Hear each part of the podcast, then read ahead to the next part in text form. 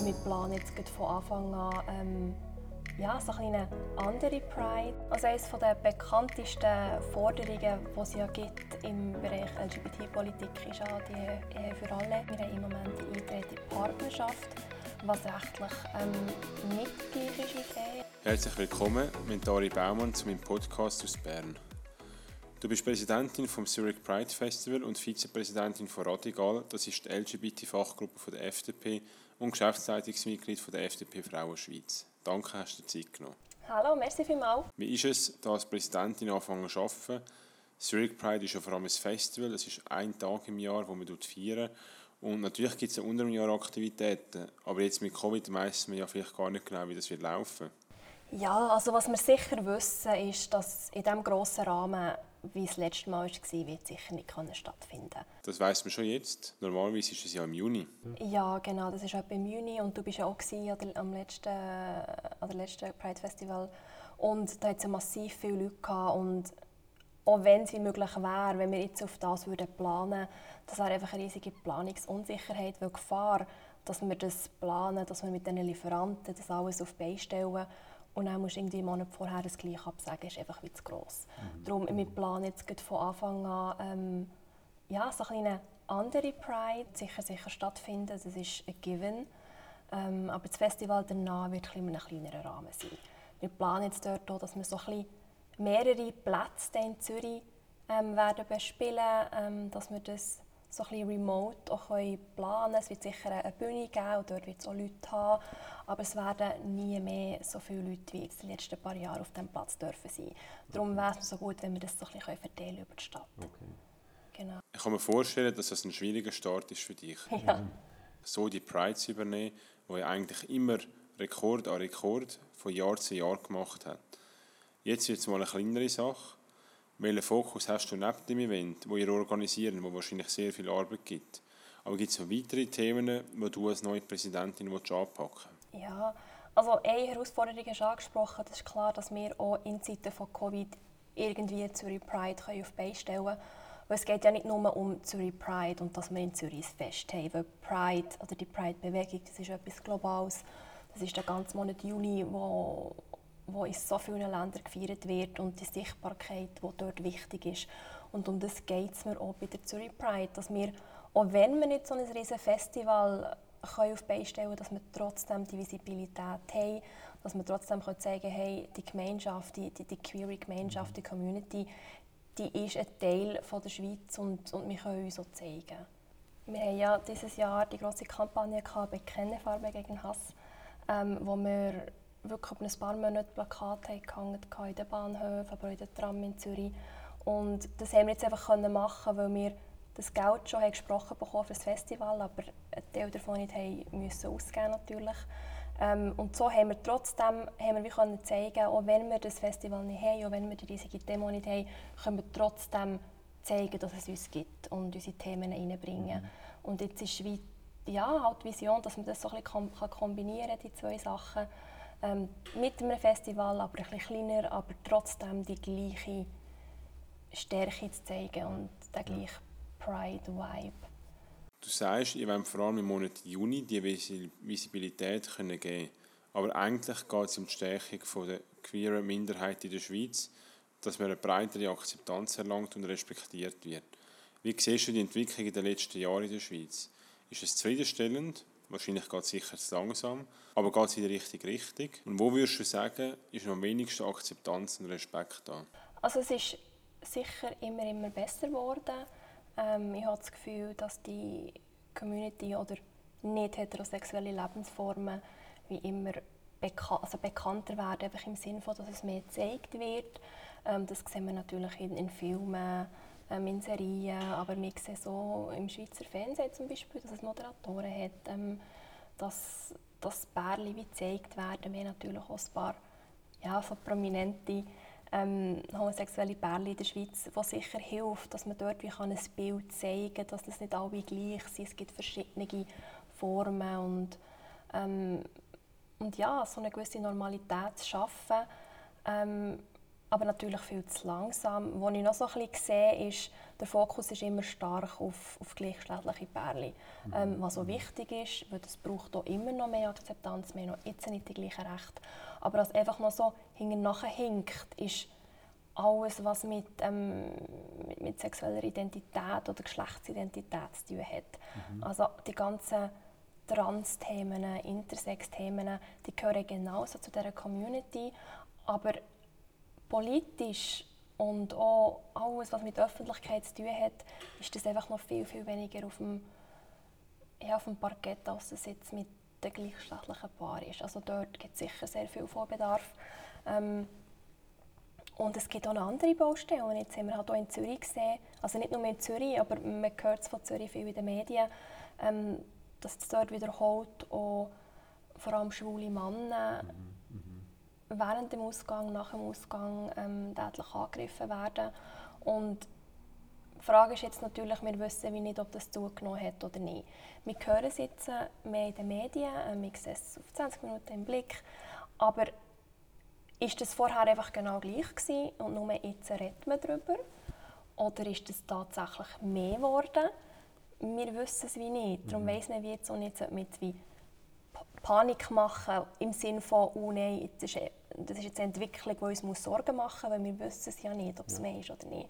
Das ist ja. auch ganz sicher ein, so ein Thema, das politisch ähm, muss weiterverfolgt werden ist die statistische Erfassung von Hate Crimes, wo jetzt ein paar Kantone ähm, schon dran sind, das zu implementieren, aber wir brauchen das einfach auch national. Ja, genau. Wir führen die Diskussion im Parlament, wo vor allem die Ständer gesagt haben, dass es wichtig ist, dass es die Erfassung gibt aber auf Sache der Kantone, weil die Strafverfolgung ist bei den Kantonen und das ist oftmals das Problem. Wir haben ein Thema, das sehr wichtig ist, nicht nur national, sondern auch international und wir haben den politischen Gesetzgebungsprozess, wo man sehr stark darauf schaut, dass es am richtigen Ort reguliert wird. Für die Betroffenen ist es meistens sehr unverständlich, wieso es so schleppend vorwärts geht, weil es ist ein globales Thema, wo man nicht spezifisch äh, muss in Bern oder in Zürich oder im Aargau regeln muss. Du hast die gleichen Rechte angesprochen und obwohl wir quasi von gleichgeschlechtlichen Paaren reden, wenn man queere Themen anspricht, sind wir ja noch nicht da, wo wir sein wollen mit den gleichen Rechten. Was ist da der aktuelle Stand und was sind eure konkreten Forderungen? Also eines der bekanntesten Forderungen, die es ja gibt im Bereich LGBT-Politik, ist ja die Ehe für alle, die wir in der Schweiz nicht haben. Wir haben im Moment die Eintritt in die Partnerschaft was rechtlich ähm, nicht gleich ist wie die Ehe, also von den Rechten, aber von den Pflichten nicht, ist es nicht genau das Gleiche.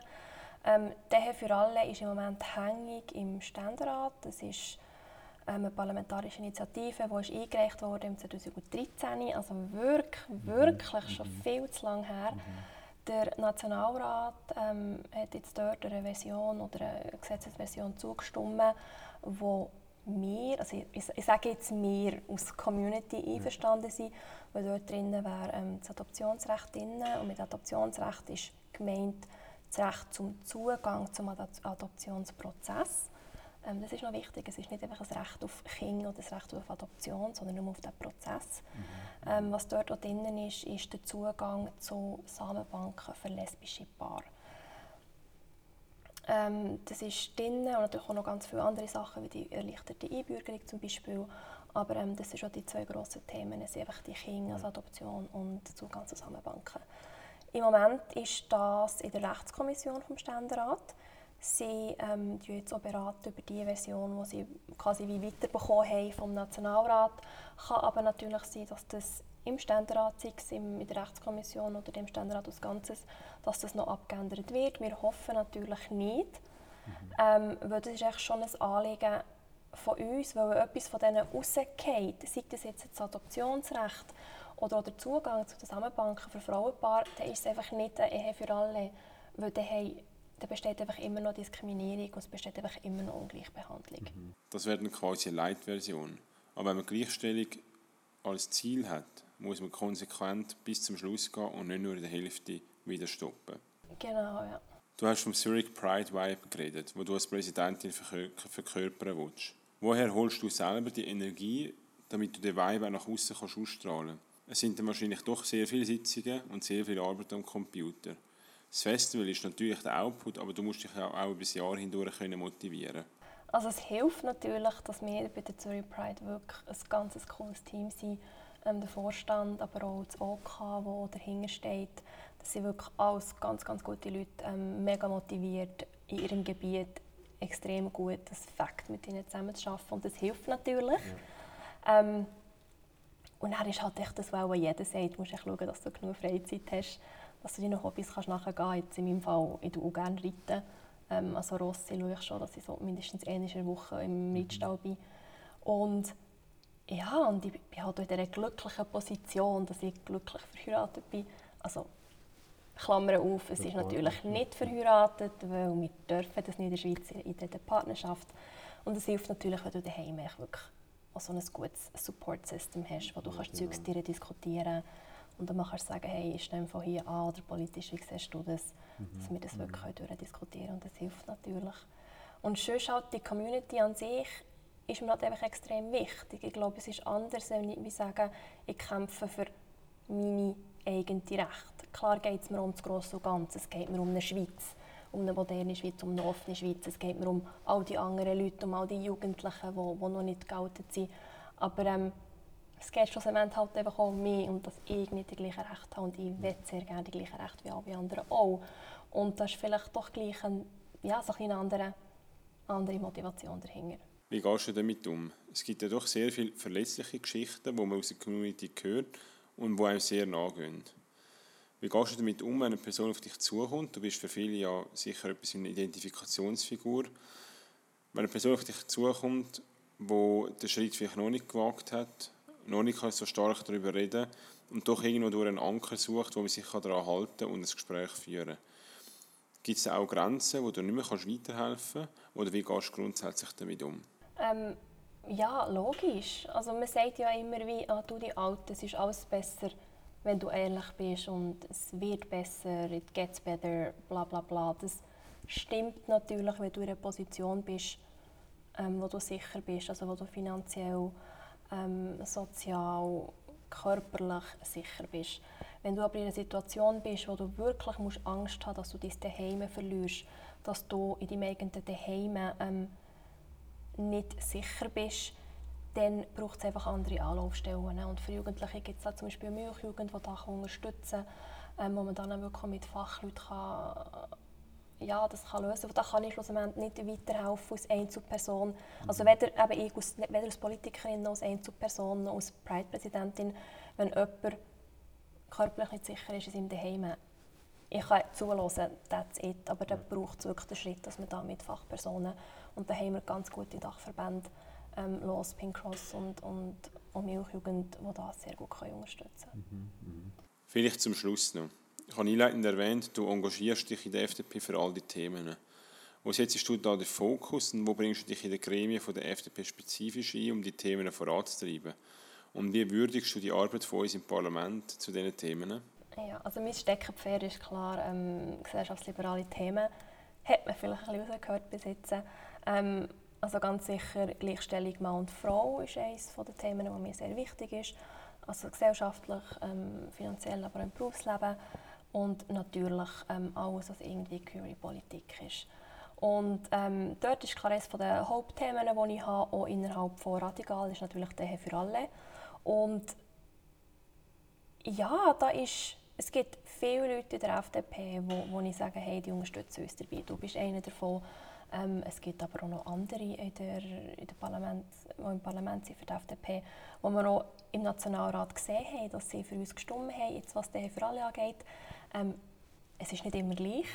Mhm. Aber jetzt bei der Ehe für alle im, im, Nationalrat haben wir wirklich gesehen, hey, die haben wir, die Leute. Im mhm. Ständerat sind wir so ein bisschen Ausloten, wie das dort kommt.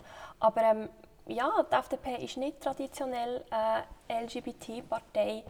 Ähm, es braucht Diskussionen, es sind, nicht, es sind noch nicht alle auf dem Stand, wo ich es jetzt gerne hätte mhm. oder wo, wo wir, wo gesellschaftsliberal stark sind, dass, wie wir das gerne hätten. Aber ähm, es ist echt wichtig, dass wir die Gespräche führen und dass wir das können normalisieren können, weil es ist häufig nicht, dass die Leute Lesben scheiße finden, sondern dass sie es nicht kennen, mhm. dass sie nicht wissen, wie die, wie die Situation ist, mhm. ähm, dass sie nicht wissen, wie die politische Situation ist. Und wenn man das Gespräch kann führen kann, wenn man sich einladen auf das Gespräch, dann habe ich das Gefühl, kann das etwas ändern. Nicht von heute auf morgen, wäre schön, wenn es so wäre, aber es braucht halt ein mhm. Moment. Mhm. Aber wir können dieser Diskussion noch nicht aus dem Weg gehen. Ja, ja ich finde, du sagst das sehr schön. Ich sehe es auch bei anderen Themen im Parlament. Nur weil dich jemand nicht unterstützt, heisst es nicht, dass sie dem Themen bereits Ja oder Nein sagen, sondern es ist oftmals so, dass man es halt noch nicht gut kennt. Und da sieht man den Wert der Diversität. Desto mehr Verschiedenheit wir im Parlament haben, aber auch in der Gesellschaft. Und die Verschiedenheit, das Parlament anzutragen, da braucht es eben auch offene Gesellschaft dafür. Es braucht aber eine Bereitschaft zum Zuzuhören. Ja, und verstehe mich nicht falsch, es gibt homophobe ähm, Politiker, Politikerinnen, die gibt es in anderen Parteien, die gibt es in unserer Partei. Und manchmal muss du halt einfach auch wissen oder den Moment finden, um zu sagen, okay, gut, vielleicht ist das die Diskussion nicht so gewesen. Vielleicht mhm. kommen wir jetzt einfach nicht weiter. Deine Meinung ist offensichtlich, dass ähm, gleichgeschlechtliche Paare nicht sollen heiraten und nicht sollen Kinder aufziehen Das ist nicht meine Meinung.